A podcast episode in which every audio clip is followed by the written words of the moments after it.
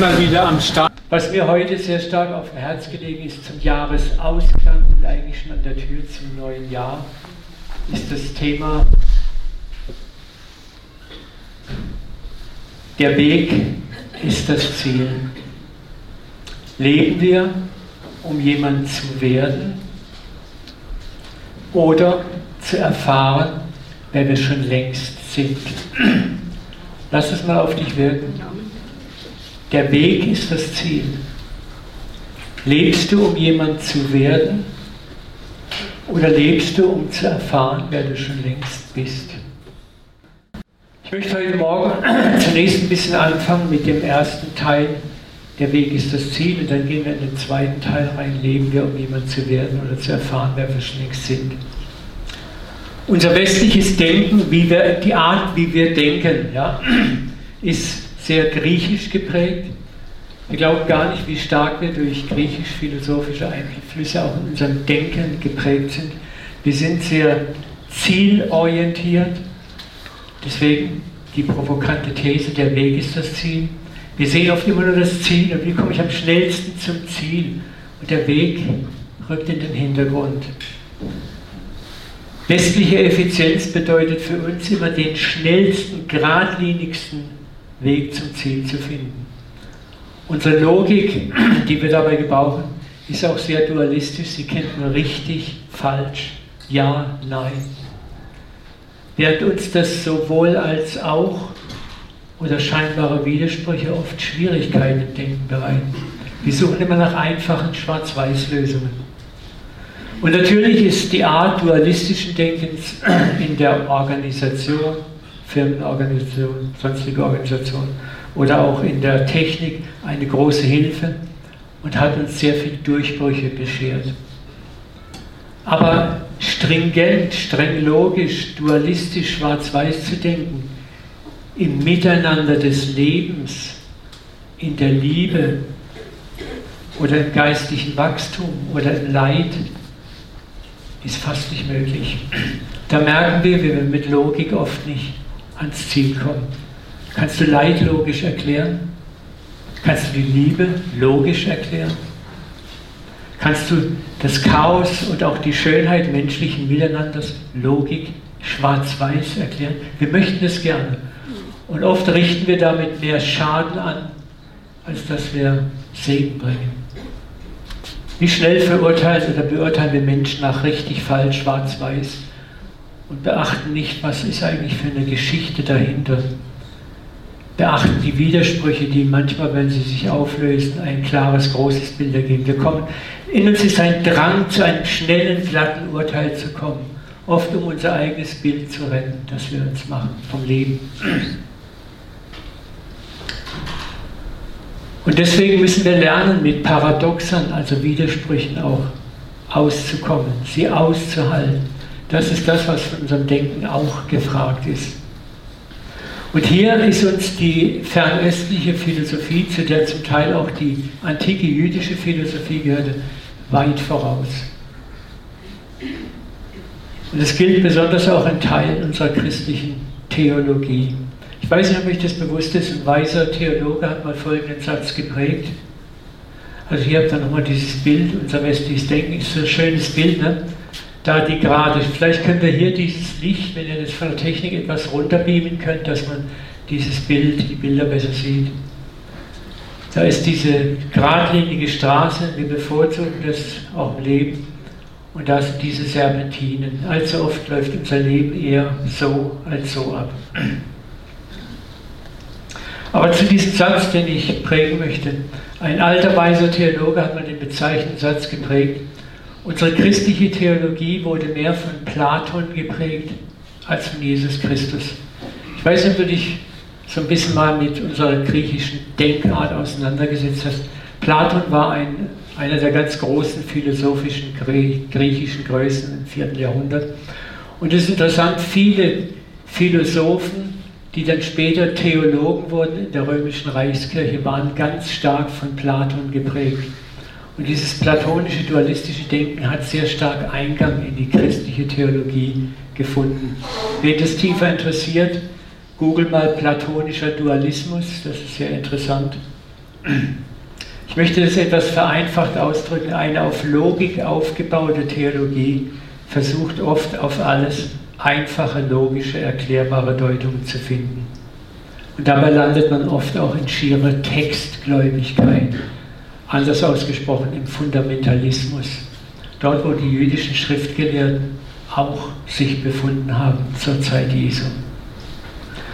Jesus wurde genau mit diesem Denken konfrontiert, mit dieser religiösen Schwarz-Weiß-Logik, die mehr am Ziel interessiert war als am Weg. Jesus war kein theologischer Schwarz-Weiß-Denker, er war ein paradoxer Querdenker.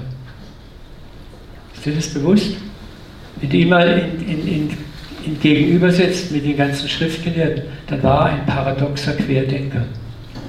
Ich frage mich immer wieder und ich möchte euch ermutigen, frag dich das mal selber, wenn du damals vor 2000 Jahren gelebt hättest, als einfacher Jude oder als Schriftgelehrter oder als gläubiger Jude, wie hättest du auf Jesus reagiert? Mit deiner heutigen Frömmigkeit. Wie hättest du auf Jesus reagiert? Wie hätte er dich provoziert?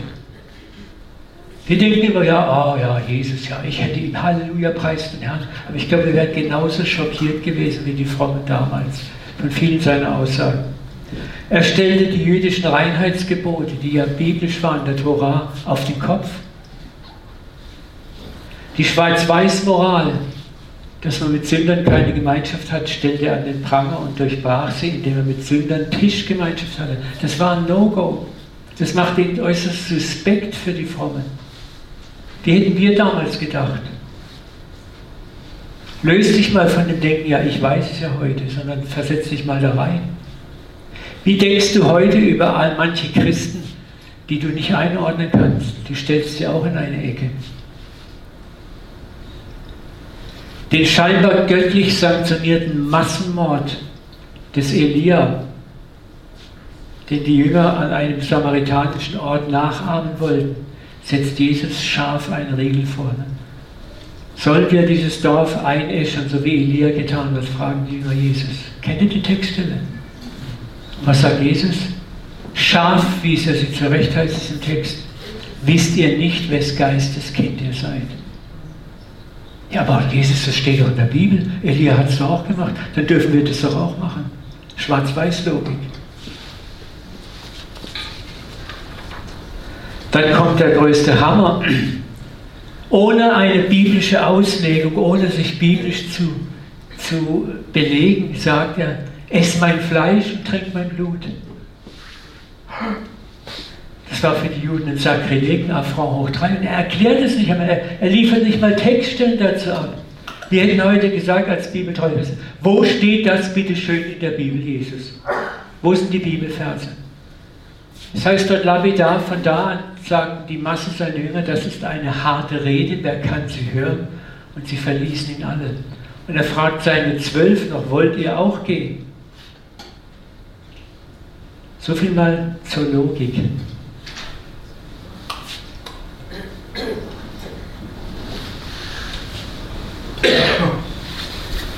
Die Logik würde fragen, baut man so geradlinig geistig eine Organisation aus, Jesus? Baut man so eine Gemeinde, Jesus? Aber der Querdenker würde fragen, hat Jesus überhaupt so Gemeinde bauen wollen? Hat er vielleicht ein ganz anderes Ziel verfolgt? Der Weg ist das Ziel. Wollte er etwas ganz anderes bei den Herzen der Menschen erreichen? Als die Massen zu begeistern und die Massen hinter sich zu bringen. Haben wir dieses Ziel heute auch noch verstanden? Oder sind wir nicht auch heute kräftig zurückgerudert und bauen Gemeinde und Kirche oft heute nicht genauso, wie wir es für richtig halten? Nach menschlicher Logik. Schau mal, die Juden damals waren darauf versessen, unbedingt einen Tempel zu bauen. Gott sagt, ich will keinen Tempel, ich wollte nie einen Tempel. Ich wohne nicht in Häusern, die aus Händen gebaut sind. Der ganze Tempelkult, Gott wusste, wo das enden würde. Gott wollte das nicht.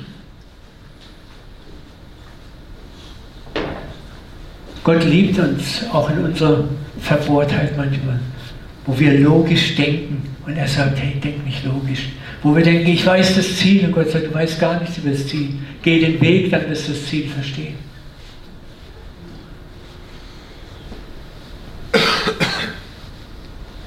Zurück zum Eingangssatz, der Weg ist das Ziel. Diesen Satz hat übrigens Konfuzius geprägt. Ups, keine Sorge, ich will euch nicht zum Konfuzianismus bekehren. Aber ich möchte euch auch einmal herausfordern, diese christliche Siegerarroganz zu überwinden. Auch in anderen Philosophien und Glaubensrichtungen gibt es tiefe Weisheiten. Wir werden auch sehen, es ist ein universelles biblisches Prinzip, dass der Weg das Ziel ist und nicht das Ziel unbedingt entscheidend ist. Was bedeutet es eigentlich, dass der Weg das Ziel ist? Es bedeutet, dass nicht oft das Ziel das Entscheidende ist, sondern der Weg dahin. Und vor allem, was auf dem Weg passiert. Lass das mal auf dich wirken. Was heißt es, der Weg ist das Ziel? Nicht das Ziel ist das Entscheidende, sondern der Weg zum Ziel ist wichtig und was auf diesem Weg mit dir passiert. Stell dir mal vor, jemand lädt dich zu einer wunderschönen Zugreise durch eine wunderschöne, traumhaft schöne Landschaft ein.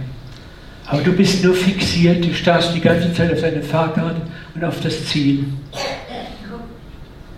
Wann sind wir endlich da? Wann sind wir endlich da? Und die Landschaft die Schönheit der Landschaft rauscht an dir vorbei.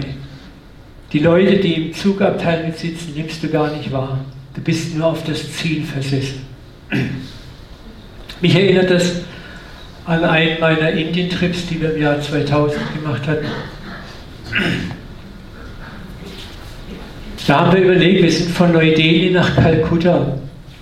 Das sind fast 2800 Kilometer.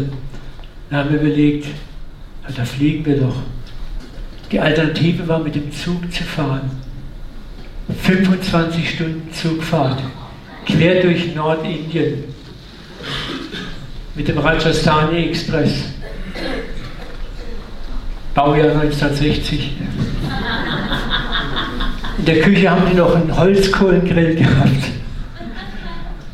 Das war krass. Wir haben uns entschieden, haben gesagt, nein, wir möchten, wir möchten diese Reise erleben, wir möchten den Weg dahin erleben, wir möchten, wir möchten das fühlen.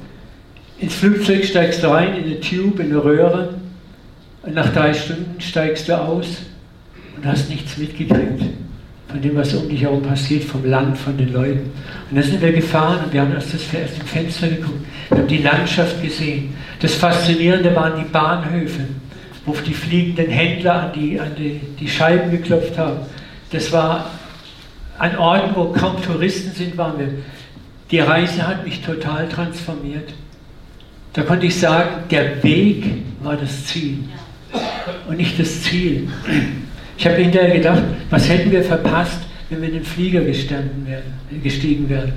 Schwupp, wären wir schnell am Ziel gewesen. Aber was, was wäre gewesen? Vieles hätte mich nicht berührt drin.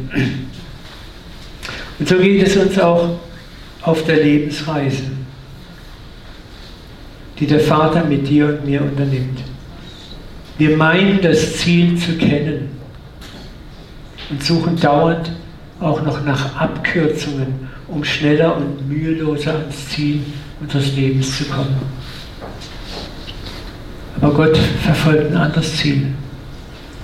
Ist euch mal aufgefallen, dass viele christliche Erfolgsbücher verfolgen genau diesen Weg. Sie suggerieren dir, wie du schneller ans Ziel kommst. Bei vielen christlichen Büchern in drei Schritten zum erfolgreichen Beter, in vier Schritten zum erfolgreichen Christen geht es nur darum, wie kann ich schneller auf direktem Weg geistig transformiert werden. Man will Prozesse und das Lange vermeiden. Das Ziel, das Ziel, das Ziel ist wichtig. Aber weißt du, du wirst oft zum erfolgreichen Beter dadurch, dass du auch die Niederlagen erlebst. Die Schleifen, die Serpentinen gehst. Du wirst transformiert durch das, was du erlebst. Du wirst verändert durch das, was dir vielleicht nicht gelingt. Du wirst gerade durch das Chaos, das du erlebst und die Gnade, die du im Chaos erlebst, verändert und transformiert. Wisst ihr, die größten, arrogantesten Arschlöcher, die ich erlebt habe in meinem Leben, waren die Menschen, die ihren Lebensweg so steil nach oben gingen. Die nie einen Lebensbruch erlebt haben, die nie einen Bruch und Schnittstelle erlebt haben. Artificial people, künstliche Leute. Schauen wir uns mal ein kleines Beispiel aus der Bibel an, wo der Weg das Ziel war. Das ist der Auszug Israels aus Ägypten. Ich habe euch mal hier eine Landkarte kopiert. Sie waren hier im Land Gosen, am Nildelta, die Israeliten. Dann kam das Kommando, wir ziehen aus. Was hätte ein logisch-strategischer Planer gemacht? Er hätte diese Landkarte genommen und gesagt, okay, die schnellste Route nach Kanaan ist die sogenannte Karawanroute, die durch die obere Wüste am Meer entlang geht. Man wäre in wenigen Tagen im Land Kanaan gewesen. Logik. Ziel. Was ist das Ziel? Was ist der schnellste Weg? Zack. Was macht Gott? Er generiert einen enormen Umweg. Hier ans Rote Meer, wo eigentlich schon ein künstliches Hindernis aufgebaut wird, dann müssen wir das Rote Meer durchqueren. Dann geht es noch tiefer in die Wüste rein, zum Berg Horeb. dann geht es in endlos langen Schleifen, langsam, langsam, langsam, langsam, langsam da, nach oben. 40 Jahre. Warum generiert Gott diesen Umweg? Weil der Weg das Ziel ist. Der Weg ist das Ziel. Der Weg war Gott wichtiger als das Ziel. Es war Gott wichtiger, was Israel in der Wüste lernte, als dass sie schnell ans Ziel kamen. Lesen wir kurz den Text, der dazu gehört. Ah, ich glaube, den habe ich vergessen. Ich lese ihn euch vor.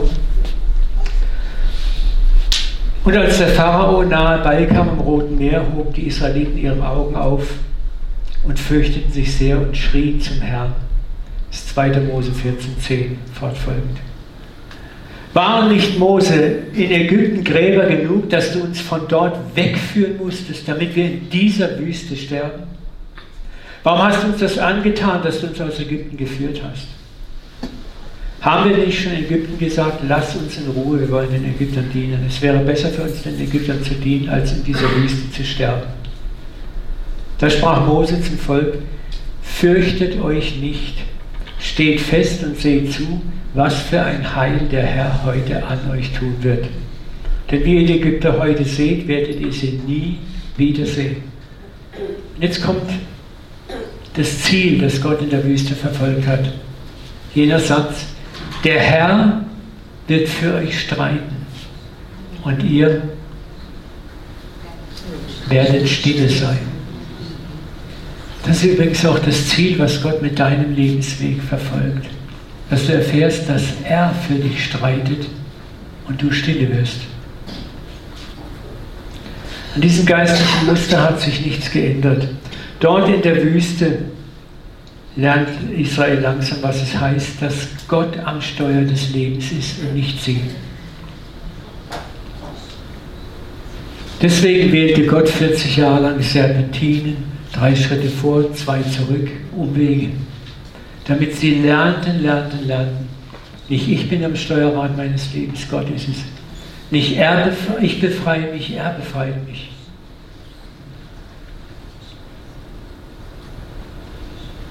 Es ging nicht auf dem schnellsten Weg darum, nach Kanaan zu kommen, die Freiheit zu kommen, sondern wie sie dahin kamen. Sie sollten etwas lernen auf dem Weg.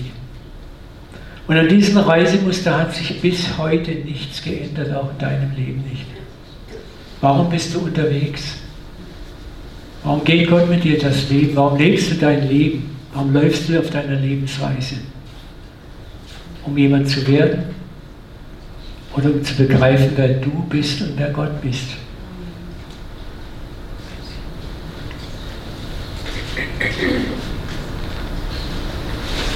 Wir sind auf einer Lebensreise unterwegs, um durch Umwege, Seitenwege, Fortschritte und Rückschritte auf diesem Weg eins zu lernen. Auch für dich wird der Herr streiten und du wirst stille sein. Neutestamentlich gesprochen heißt es, der das gute Werk in dir angefangen hat, wird es fortführen, auch vollenden.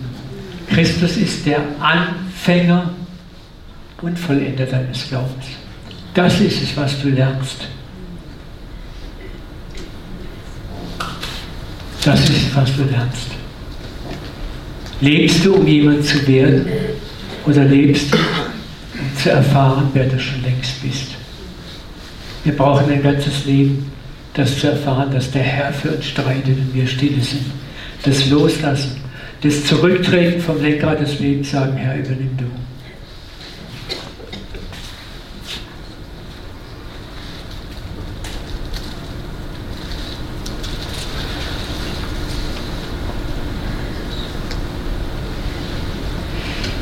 möchte ich heute Morgen mal herausfordern und vielleicht mal zwei Minuten still zu werden und dein aktuelles Leben zu betrachten. Ist es auch so serpentinenartig, kurvenartig nach oben? Was ist momentan deine Herausforderung? Was sind deine Lebenskurven? Was ist es, was du gerade im Moment lernen sollst? Wo jagst du eher dem Ziel nach und Gott sagt, hey, fokussiere dich auf den Weg.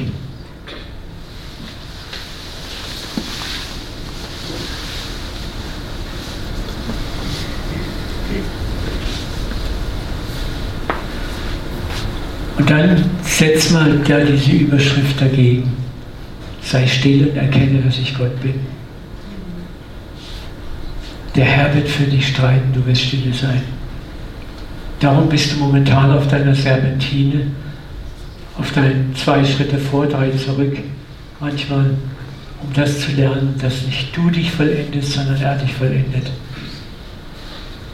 dass du dir nichts verdienen musst, auch seine Liebe nicht verdienen musst, sondern schon längst geliebt bist. Dass du loslassen kannst, dich fallen lassen kannst in seine Arme. Dass du die Reise sogar genießen kannst.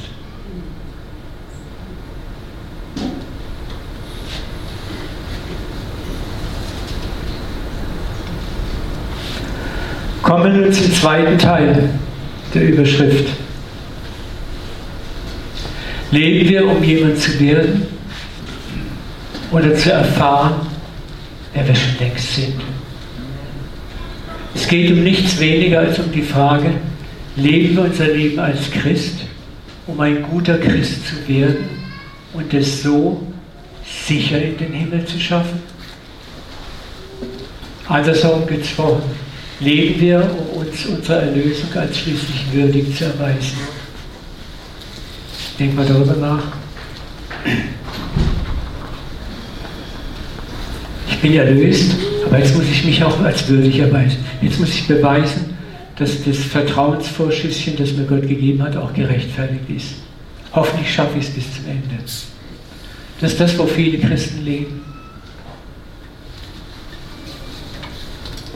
Oder leben wir, um in diesem Leben zu erfahren, dass wir schon längst Kinder sind und nichts, aber auch gar nichts dazu tun können, weder um es zu verdienen, noch wie es René vorhin gesungen hat, es bis zum Ende festzuhalten.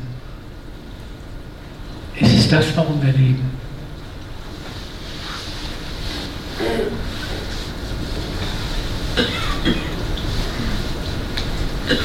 Stell dir mal vor, du trittst eine Reise an und im Verlauf der Reise, während du die vorübergehende Landschaft betrachtest, dämmert dir langsam und wird schließlich zur Gewissheit, dass du schon mit dem Einstieg in den Zug am Ziel angekommen bist. Und dass die Reise das eine Ziel hatte, dass du genau das begreifst. Ich bin am Ziel.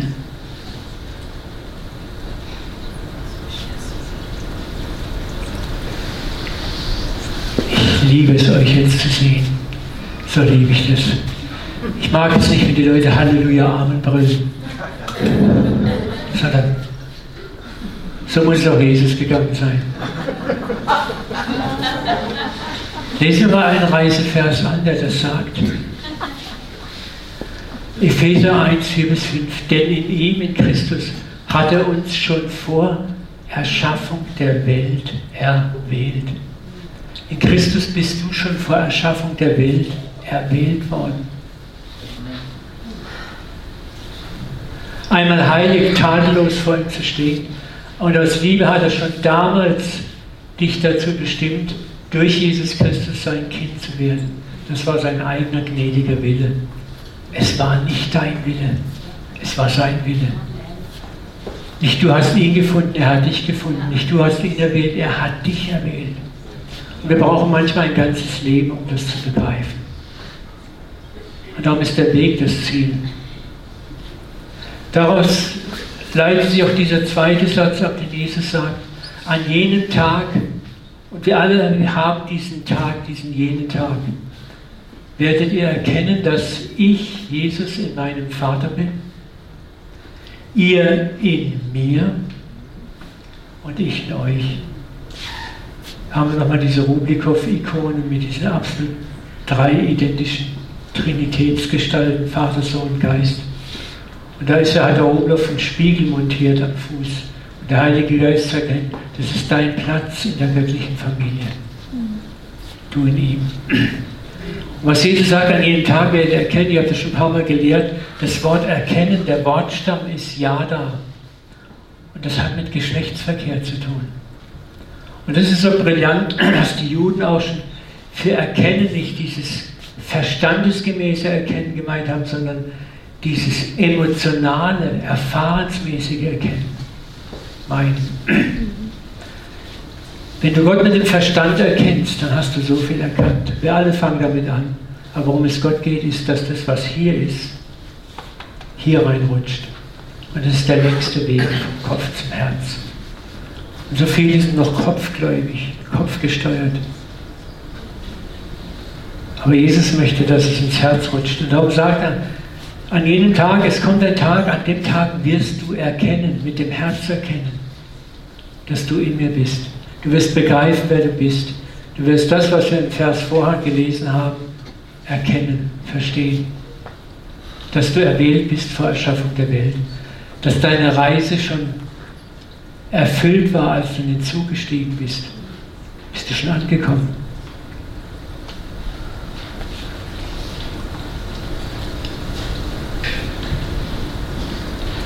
Der Vater kannte dich lange, bevor du in den Zug des Lebens eingestiegen bist. Und er weiß, dass du Zeit brauchst, das zu erkennen.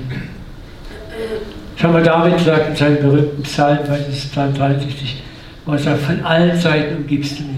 Alle Tage, die noch nicht waren, waren vor dir in Buch geschrieben. Jedes Wort, das wir noch nicht ausgesprochen haben, ist vor dir bereits nie ausgesprochen. Das ist mir zu hoch, ich kann es nicht begreifen. Er hat dich gekannt, bevor es dich gab. Halleluja. Und er hat auch über dein Leben ausgesprochen. Ich habe für dich gebetet, dass dein Glaube nicht aufhört. Du bist am Ziel. Zu begreifen, wer wir wirklich sind, ist keine Sache logischen Verstehens. Ich kann euch stundenlang den Kopf zuballern mit Lehre und das ist immer noch vielleicht Lehre in eurem Kopf mit zwei E. Aber das ist der Moment, wo Gott kommt und dir zeigt, was das bedeutet. Und dann erkennst du, ja da. Und dann staunst du.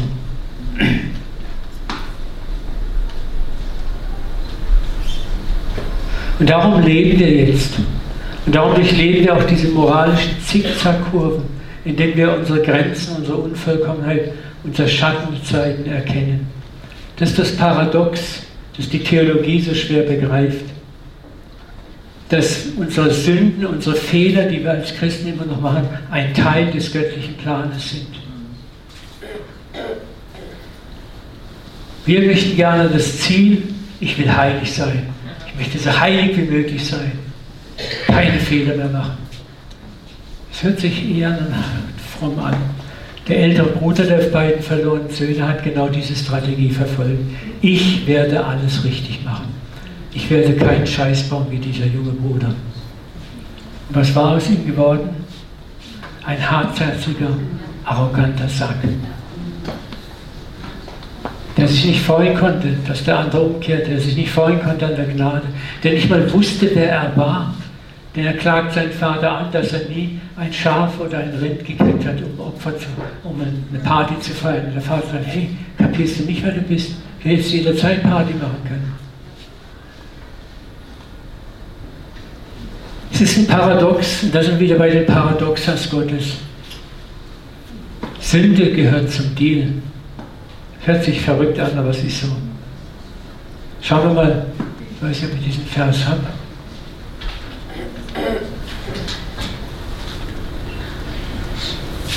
Hängt was? Kannst du mal eins weitermachen? Ja. Das ist dieser Paradox, das ist ein Jesus-Paradox, Lukas 7, 47. Wem viel vergeben wird, der liebt viel. Ups. Wem wenig vergeben wird, der liebt wenig. Das ist so ein Paradox. Du lebst, um Gnade zu erfahren, um zu erfahren, dass du es nie schaffst. Du lebst, um zu erfahren, dass deine moralische Kraft eben nicht ausreicht, diesen Lauf siegreich zu vollenden. Du lebst, um in deinem Leben Gnade zu erfahren. Weißt du, was die Gnade, die Erfahrung der Gnade mit dir macht? Sie transformiert dich. Sie macht dich demütig. Sie macht dich sanftmütig. Sie macht dich hoffentlich weich. Sie führt dazu, dass du viel lieben kannst. Gnade zu erfahren, macht dich gnädig. Wenig Gnade zu erfahren, macht dich in der Regel auch ungnädig. Und das ist das Paradox. Das Ziel ist nicht in kürzester Zeit ein sündloser Mensch oder Christ zu werden, sondern das Ziel ist ein barmherziger, demütiger, sanftmütiger Christ zu sein. Jemand, der begreift, dass es alles Gnade ist und Erbarmen ist. Und dass diese Gnade, dieses Erbarmen, der mein Nächster neben mir genauso verdient hat wie ich. Oder möchtest du enden wie die Weinbergarbeiter, die sich darüber aufgeregt haben, dass der Vater den Chaoten denselben Lohn gegeben hat wie ihnen, die die harte Arbeit im Weinberg durchgestanden haben. Und der Vater sagt, den darf ich mit meiner Gnade nicht machen, was ich will. Wenn du zerbrochen bist im Leben, dann freust du dich auch über andere, die Gnade kriegen, weil du selber Gnade erfahren hast. Wenn du Gnade nie erfahren hast, wirklich wirst du dich immer über Gnade, die andere kriegen, ärgern. Immer. Ich habe mir so den Arsch aufgerissen der soll es einfach so kriegen. Äh, wie oft habe ich das gehört, jetzt nicht so frontal, aber indirekt von Christen. Manchmal musst du nur in die Gesichter mancher Christen schauen.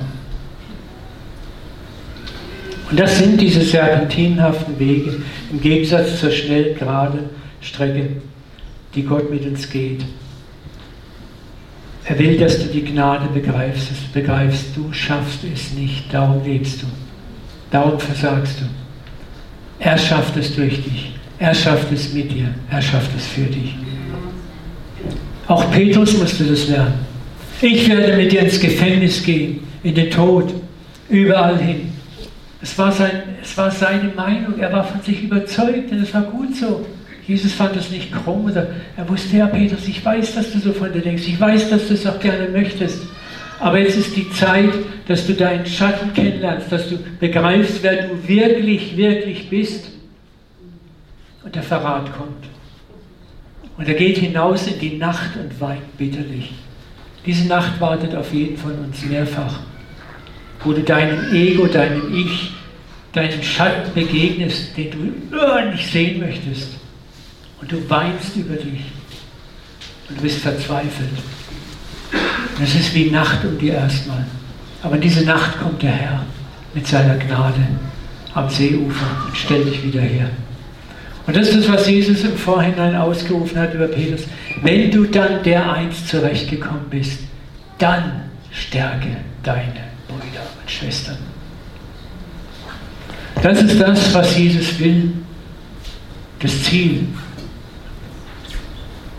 wenn du überwunden hast durch Gnade, wenn du begriffen hast, dass du es nicht schaffst, wenn du weißt, was Gnade ist, dann erst kannst du die Brüder und Schwestern stärken. Ansonsten verbreitest du nur Religion.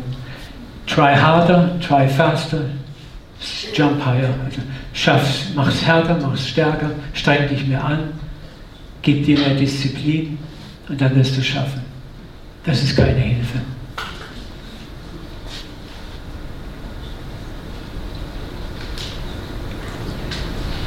Im Zerbruch unserer eigenen Ideale, die wir von uns haben, lernen wir, was Gnade ist und lernen das Wesen Gottes kennen und werden in sein Wesen transformiert. Und erst dann können wir andere in Liebe anleiten mit einem Wesen der Güte, des Erbarmens, auch ohne viele Worte, das einfach aus uns strahlen. Menschen werden deine Nähe suchen, weil sie etwas spüren in dir, so wie die Sünder die Nähe Jesu gesucht haben. Schauen wir uns einige Verse an, die uns zeigen, dass wir bereits schon längst am Ziel sind, dass die Reise schon abgeschlossen war, wie wir in den Zug des Lebens eingestiegen sind. Fangen wir mit dem ersten Vers an, 2. Korinther 5, 17. Darum ist jemand in Christus, so wird er eine neue Kreatur. So ist er eine neue Kreatur. Das Alte wird ist vergangen. Siehe, es ist alles neu geworden. Ja, aber ich bin immer noch eifersüchtig, ich bin immer noch gierig, ich bin immer noch da und da und da. Gott ist unterwegs mit dir. Aber etwas hat sich in dir grundsätzlich verändert. Das Leben Gottes hat bereits in dir Raum gegriffen. Und was du jetzt erlebst, ist Transformation, Verwandlung. Und es ist der Prozess, wo du lernst, dass nicht du dich transformierst, sondern er dich transformiert. Wenn der Sohn frei macht, der wird recht frei. Leute, ich leide noch an so vielen Dingen, wo ich sage, wenn ich sie aus mir rausreißen könnte. Und Gott sagt wie zu Petrus, zu Paulus, lass dir an meiner Gnade genügen, denn meine Kraft ist in deiner Schwachheit mächtig. Ich habe ein Dorn im Fleisch, sagt Paulus, ein Teufel, der mich schlägt. Ich habe dreimal zum Herrn geschrien, ihm das Wort von mir. Und Gott sagt, ah, lass dir an meiner Gnade genug sein. Wir hätten so gerne, dass der Dreck weggeht von uns. Wir möchten gerne überwinden und dann gut dastehen. Gott sagt, nee, lass dir an meiner Gnade genug sein. Und das ist so gegen unser Ego. Also ist jemand Christus, so ist er ein Neu. Du bist neu, das Alte ist vergangen, dein Altes ist bereits vergangen. Es ist alles neu geworden in dir. Neuer kannst du nicht werden. Glaub's oder lass es bleiben. 1. Korinther 1,30 Durch Gott aber seid ihr in Christus Jesus. Nicht durch euch, sondern durch Gott. Welcher uns von Gott gemacht worden ist zur Weisheit. Das ist die Weisheit, die du langsam erkennst. Er ist es und nicht ich. Ich partizipiere an seiner Gerechtigkeit, nicht an meiner. Es ist gemacht zur Gerechtigkeit. Er ist deine Gerechtigkeit und nicht das, was du produzierst. Er ist uns zur Heiligung gemacht. Er ist deine Heiligung und nicht das, was du vollbringst. Und er ist deine Erlösung, nicht du. Römer 8.1, so gibt es nun keine Verurteilung mehr für die, welche in Christus Jesus sind. Epheser 2, 6. Gott hat uns mit auferweckt, nicht er wird uns, er hat dich schon jetzt mit auferweckt und mitsitzen lassen in den himmlischen Örtern in Christus Jesus. Du bist da, wo Christus ist schon jetzt, in den himmlischen Örtern. Du bist untrennbar mit ihm verbunden. Du bist am Ziel.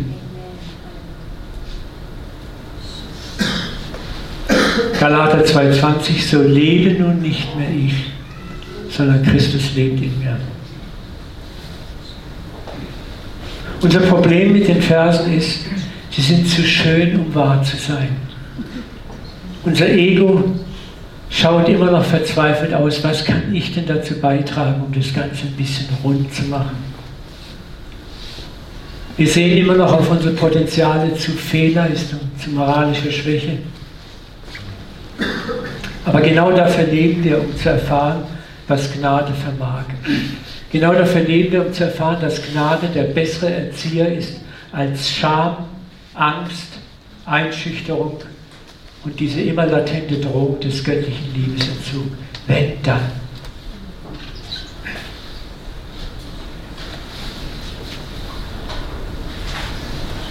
Aber das fromme und unfromme Ego weiß mit Gnade nicht umzugehen. Wie soll es etwas empfangen, das umsonst ist und ohne jeden rationalen Zweck freigegeben wird? Unserem Ego ist eine Weltsicht der Mangelverwaltung lieber oder zumindest eine Welt, in der alles seinen Preis hat und der Tüchtige gewinnt. Denkt mal darüber nach, dass das, wie wir innerlich zutiefst ausgerüstet sind. Das ist das logisch stringente Denken, das Schwarz-Weiß-Denken. Ich gebe dir das, Gott, und du gibst mir das. Ich tue das und du tust mir das. Ich bin lieb und du bist lieb. Das Ego braucht das Gefühl, etwas verdient zu haben und kann nur annehmen, was es versteht. Das ist diese Weg-Ziel-Logik. Wie komme ich zum Ziel am schnellsten? Gott hat das Problem von seiner Seite schon immer bereits am Reiseanfang gelöst. Was zu tun bleibt für uns, ist, dass wir uns darin bewegen, dass du annimmst, ich bin am Ziel.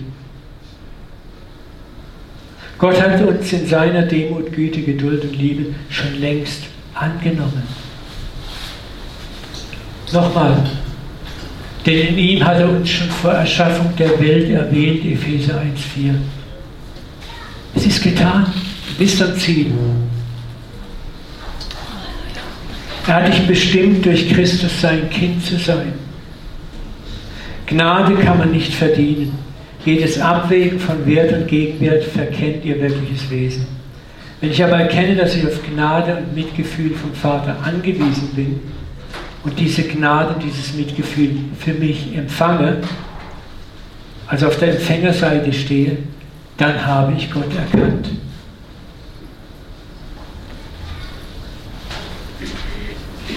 Und werde diese Gnade auch anderen weitergeben.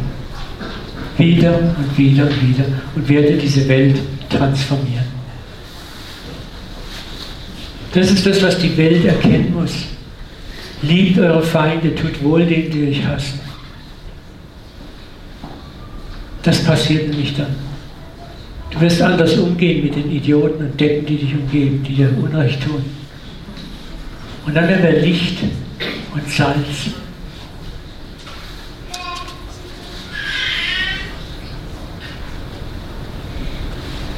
Wer jedoch ein Leben lebt, in dem er wenig Gnade oder keine Gnade meint zu brauchen, der wird Gott hier nie richtig kennenlernen. Ich möchte euch noch ein gutes Zitat über die moralische Wehrkraft der Gnade geben. Gnade hat eine starke Wirkkraft, uns zu transformieren. Unser peinlich berührtes, gedemütigtes Gesicht nach empfangener Gnade statt Bestrafung ist unsere eigentliche Strafe und führt zu unserer Umkehr. Gnade ist immer so etwas wie eine Strafe für unser Ego, das lieber selbst bezahlen möchte. Das kannst du fast analog nachlesen in Hesekiel 16, 62 wo Gott sagt, du wirst schamrot anlaufen, wenn ich dir all deine Sünden vergebe, Israel. Das ist das, was Gnade mit uns macht. Sie transformiert uns. Was? Das vergibst du mir, Vater. Das kann nicht sein. Oh Mann.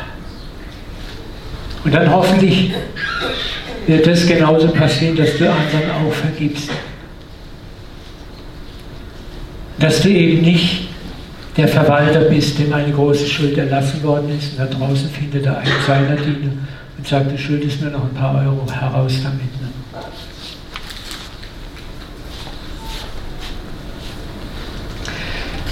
Wir sind fast am Ende, fassen wir kurz und knackig zusammen. Der Weg ist das Ziel. Leben wir, um jemand zu werden? Lebst du, um jemand zu werden? Lebst du, um ein Christ zu werden?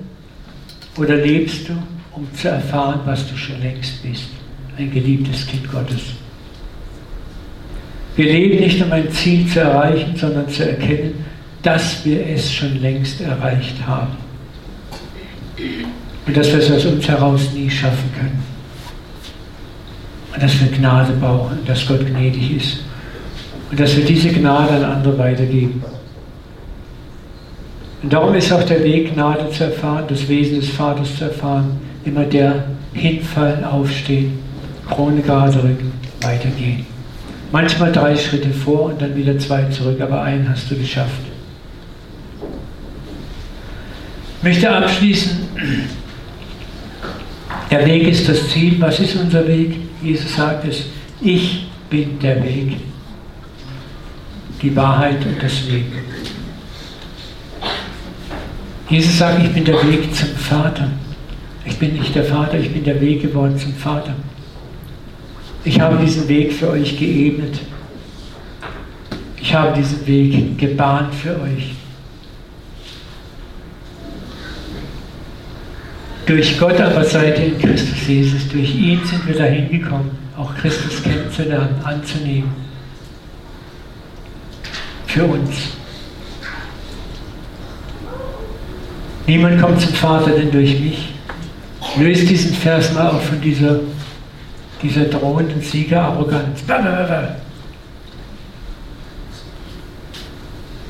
Sondern Jesus sagt, das ist Gottes Werk, dass er an den glaubt, den er gesandt hat. Gott lädt dich ein, er klopft an die Tür und dann begegnet er dir und öffnet dir die Tür. Und dann macht er die blinden Augen auf, wie es in Zephaniah heißt, er wird die Schleierhülle wegnehmen von den Augen.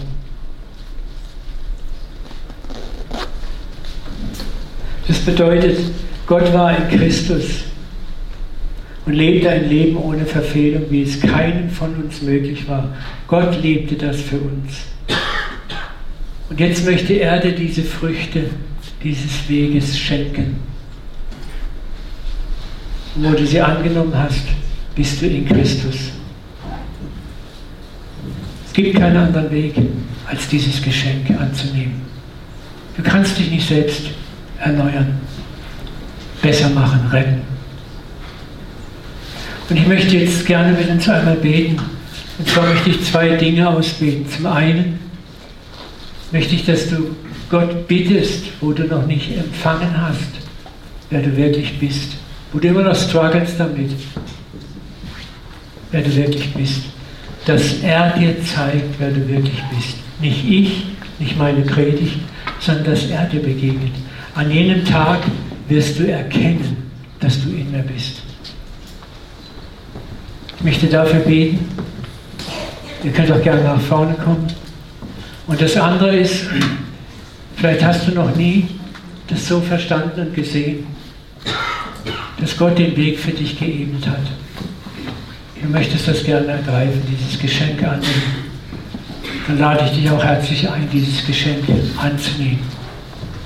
Es geht ganz einfach, indem du Gott bittest, offenbar dich mir, zieh mich an dein Herz, öffne mir die Augen darüber, wer ich bin, wer du bist. Es kann niemand zu mir kommen, es sei denn, ihn zieht der Vater. Bitte ihn heute Morgen, dass er dich zieht und er deine Augen öffnet. Die Band wird jetzt noch ein bisschen für uns schöne Musik machen.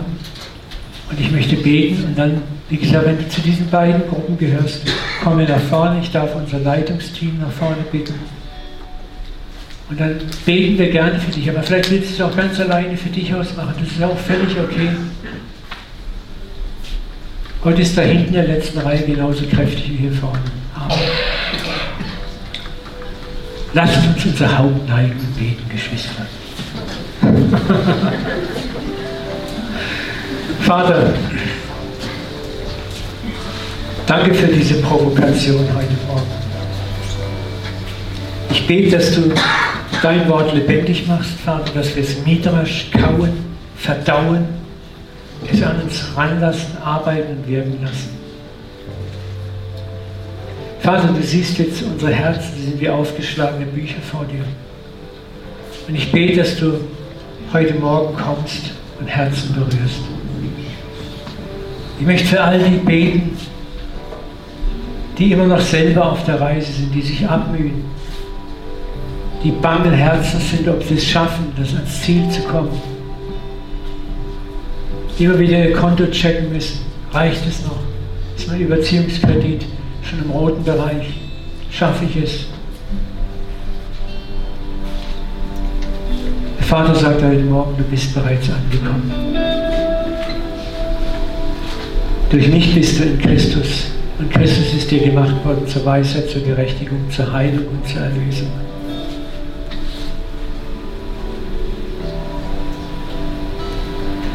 Ist jemand in Christus, so ist er eine neue Kreatur. Du bist neu geworden. Das Alte ist vergangen, Neues ist geworden. Du lebst nicht mehr, sondern Christus lebt in dir.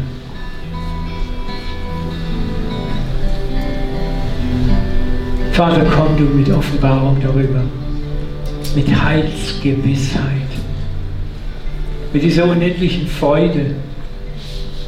Ich bin dein und du bist mein.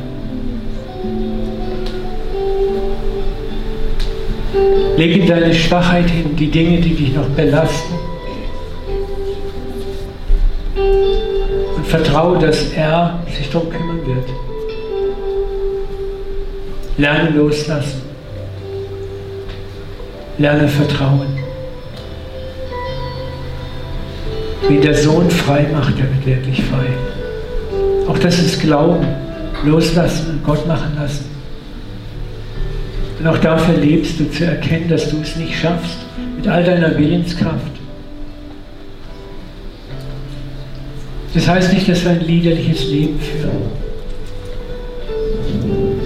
Aber das heißt auch nicht, dass wir es verkrampft selber versuchen und zu bitteren, harten Menschen werden. Lass los, lass ihn machen. Halt dich ihm hin, zeig ihm deine schmutzigen, verdorbenen, dreckigen Seiten. Er kennt sie sowieso. Lass los und sag, mach du, Papa.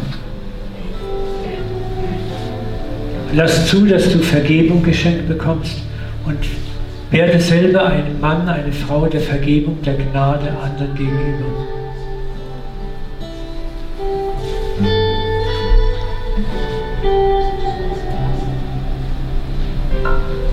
Und da, wo du spürst, dass Gott dich zieht in diese Lebensweise wo du ihn noch gar nicht so richtig kennengelernt hast, wo du heute Morgen sein Ziehen spürst, sein Werben spürst, die Augen langsam aufgehen, möchte ich dich segnen mit sehenden, schauenden Augen.